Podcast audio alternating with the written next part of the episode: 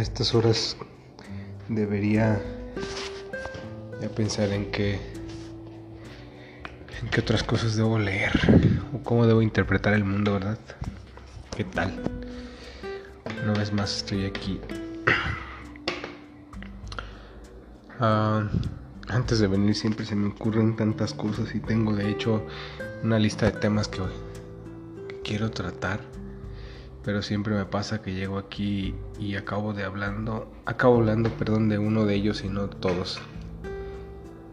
Es obvio, en 5 minutos, en 10, no se pueden agotar todas las cosas que yo quisiera hablar. Pero ahorita me acordaba de, de algo que, que ya he dicho de alguna manera, pero que no he acabado de, de explicar. O por lo menos no como yo quisiera, claro. Ah, eh, ¿cómo, le encontré, desde mi perspectiva, claro, sentido a mi vida? Y si eso que yo le llamo sentido tiene, pues, tiene sentido, valga la redundancia. no sabría cómo explicarlo, voy a tratar de, de hacerlo un poco claro. Me acuerdo que, bueno, no sé si se les había dicho que había estudiado, ¿no? Y, según los registros dicen que estudié dos carreras, administración y filosofía. Nada que ver la una con la otra. Una auténtica locura, una y la otra una cosa completamente cuadrada. Y no me refiero precisamente a, a la administración. ¿Verdad? La administración fue divertida, mis compañeros eran de lo más sui generis, gente muy interesante. Todavía estábamos en una edad que no sabíamos muchas cosas y que nos gustaba divertirnos, a veces a lo tarugo, buscando romper nuestros propios límites, ¿no? En la filosofía yo había pasado por eso, entonces aunque mis compañeros, muchos de ellos todavía querían explorar sus límites, yo ya había abandonado eso y me daban flojera. En realidad abandoné eso muy, muy temprano, por otras razones que en algún otro momento les comentaré, pero vamos. Recuerdo que estudiaba filosofía y, y la forma en que encontré que tenía que estudiar fue muy curiosa trabajaba en un gimnasio. Me gustaba hacer deporte. papá nos había puesto desde muy jóvenes a, practicar un deporte porque no le gustaba que estuviéramos sentados en la, frente al televisor o, sin hacer nada en la sala. Después fue chistoso porque después ya en, cuanto se dio cuenta que no regresábamos pronto de la calle y ya nos quería dentro en casa. Pero recuerdo, volviendo al sentido, que llegué un día al gimnasio, estaba entrenando, estaba platicando con algunos amigos ahí. Y había estado leyendo algunos libros de filosofía, algunas cosas me habían facilitado algunos compañeritos ahí en el trabajo. Y decidí después de un comentario de una compañerita deberías deberías estudiar tal cosa dije ah, caray pues sí probablemente tendría que hacerlo Cualquiera podría haber culpado a mi compañera de haber dicho, ella te obligó, pero no, la realidad es que a veces el, mensaje viene de afuera y tú decides si lo tomas o no. Yo decidí tomarlo. Había encontrado finalmente otra cosa que hacer y me gustaba escribir y, y de alguna forma la filosofía se empataba con eso que yo quería hacer. Quería darle sentido a lo que escribía, entender lo que escribía, saber lo que escribía. Y que tenían sentido. Mis compañeros en la, carrera de administración hablaban de filosofía, pero no sabían ni siquiera que eran mis maestros igual. Me daba mucho coraje porque creía que tenían que saberlo todo. Y curiosamente me aquí, después de haber estudiado filosofía, me doy cuenta que no. Que aún después de haber estudiado tanto, en realidad no sabes nada esa máxima socrática de solo sé que no sé nada tiene mucho, mucho sentido ahora. tanto más avanzas en tu estudio, en realidad te das cuenta que tú apenas sabes una milésima parte, una diez millonésima parte de, de lo que existe en el mundo. Pero lo más importante que aprendí de ello es que debe ser humilde y que la gente de todos modos te va a tener miedo. Una de las cosas con las que más me enfrenté estudiando administración básicamente era que provocaba la angustia de mis compañeros porque eran benditos sabiendo y los buscaba amedrentar por todas las cosas que no sabían. Eso no sé si está bien o mal, eso pasaba, ¿no? Yo lo que quería era saber. Era un sujeto de esos que les siempre me ha gustado buscar por mí mismo y si me preguntan algo y peor si no me enseñan, si no quieren enseñarme, es como un reto. Para mí siempre ha sido un reto saber. Y entonces así me metí en esto porque quería saber qué significaba hacer filosofía y quería encontrarle sentido a mi vida. Ha sido un camino largo desde aquellos días. Definitivamente. Pero cada bendito paso que he dado me ha acercado las más de las veces a, a mi propósito de vida. Otras veces me he alejado, pero me he mantenido firme.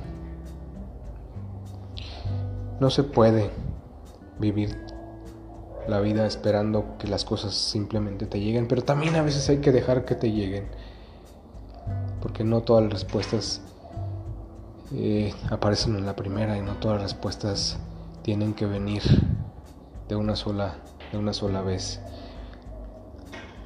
Hay que ser paciente, hay que seguir picando piedra, pero también hay que esperar a que llegue tu momento. Mi momento, perdón, mi momento llegó después de haber estudiado un doctorado. Y no porque no, no hubiese sido antes, sino porque no me había escuchado no había tenido escucharme para saber lo que de verdad quería. Me ha costado mucho trabajo afrontarlo, aceptarlo y sobrellevarlo. Pero a final de cuentas ha valido la pena porque mi propósito de vida cada vez es más claro. Si ustedes logran encontrarlo antes, después de toda esta este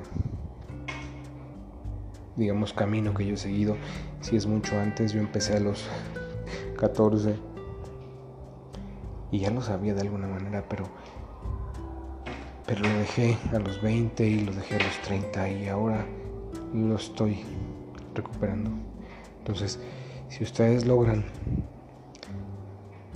encontrarlo antes qué bueno y si no no importa la edad Búsquenlo, búsquense y no lo dejen ir. De verdad. Suena muy bobo si quieren para ustedes. Para mí no, porque es lo que me da centro y es lo que me ayuda a caminar todos los días y a saber que vale la pena lo que vivo y lo que hago. Si no lo hiciera así, mi propio espíritu me lo demandaría y vaya que muchas veces me lo demandó fuertemente.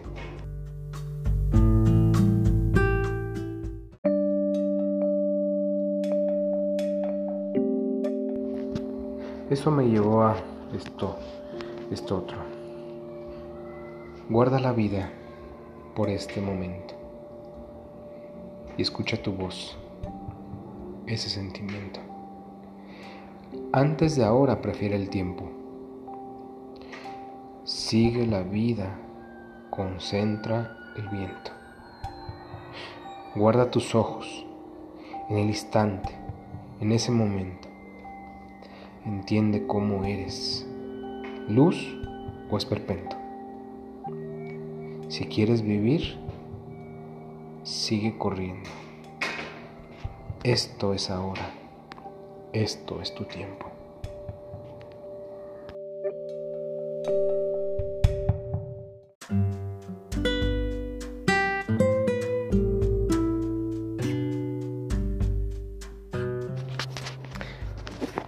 Nunca han sido inútiles los esfuerzos que hice para encontrar mi... No voy a decir mi vocación, porque la vocación creo que es otra cosa.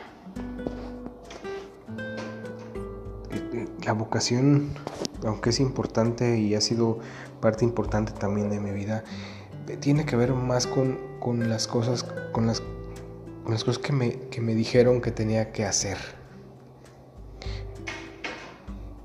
ser un buen ser humano, ser un buen padre, ser un buen hijo, ser un buen estudiante. Eso, eso yo entiendo que lo hice por vocación. Y, eso sigue estando en mí. Ser un buen amigo, ser tantas cosas. Eso, eso lo hago por vocación, claro que sí. Pero el propósito a mí me parece que es otra cosa. E, esa es una cosa que se arraiga más con, con, algo que está más allá de lo que hago, algo más allá de lo, de lo que estudié. Porque he hecho muchas cosas en mi vida, trabajado muchas cosas también en mi vida, ya les contaré quizá en algún momento de, de algunas de ellas o de una por una. Pero más allá de eso está el propósito y no tiene que ver tampoco un objetivo, porque cuando, cuando, cuando uno tiene un objetivo en la vida, normalmente cuando lo consigues se acaba y ya no sabes qué hacer. O bien, eso me pasó muchas veces a mí. Alcanzaba el objetivo y luego ¿qué seguía? Recuerdo una, una ocasión entramos en una conferencia, el conferenciante era una persona muy interesante, un sujeto que sabía mucho y, muy bien su discurso y, y lo que hacía nos motivó bastante. Nunca me he sentido tan motivado en la vida como ese día, recuerdo. Consiguió su objetivo, pero después de eso yo ya no supe qué hacer y de esa fue mi pregunta. Y desde entonces, desde que tenía 20 años hasta la fecha, encontré la respuesta. Porque seguía leyendo, seguía buscando, seguía intentando responder. Y a lo mejor para muchos de ustedes preguntarse está mal. O hay que dejar de preguntarse en algún momento. Yo no concibo la vida sin preguntas me he mantenido de alguna forma como niño. Quiero decir, eh, mantenerme preguntando me permitió encontrar respuesta a aquello que yo no entendía en, ese momento. Y entonces dejé de buscar alcanzar metas, objetivos y, y más bien empecé a plantearme un sistema de vida. Un sistema que me ayudó a cambiar mi forma de comer, que me ayudó a encontrar mi forma de ver el, mundo, que me ayudó a encontrar una forma por qué escribir, cómo escribir, para qué escribir. Es decir, el propósito. Es una cuestión sistemática. No es un objetivo, ya no es un objetivo en mi vida encontrar un propósito. Les digo, ya lo tengo y lo tuve hace muchísimo tiempo. Pero sistematizar ese propósito es ahora lo que hago. Entonces todos mis esfuerzos están dirigidos hacia ella. Y es un sistema. Porque se trata de estar sano, se trata de estar centrado, se trata de escribir como quiero, de pintar, de dibujar, de tomar fotos, porque todas las cosas hago, pero todo con, con un enfoque, todo tratando de, hacer que sirva para algo. Y no solo para mí. He hablado mucho de compartir y de cambiarles la vida a las personas que me rodean. De eso se trata. A veces suena grave decir, oigan, es que este propósito, sí, yo lo sé pero las más de las veces es importante porque si no tienes un propósito en la vida, por lo menos desde mi perspectiva, ¿a qué vienes? Y todos lo tienen, consciente o inconscientemente. Todos lo buscan, consciente o inconscientemente. Unos se lo niegan, toda la vida pasa negándose el propósito, por lo que gusten y manden. Mucha gente nos negamos a seguir el propósito por miedo que dirán también. Otras tantas se niegan el propósito porque resulta que te dicen que tienes que hacer esto y no aquello, porque tienes que hacer de esa manera y no de otra, porque tú tienes estos, estos talentos y no otros, etcétera, etcétera, etcétera. Es cierto que las circunstancias influyen, pero si eres lo suficientemente inteligente, puedes encontrar una manera de realizar ese propósito. Si yo pude hacerlo, cualquiera puede hacerlo.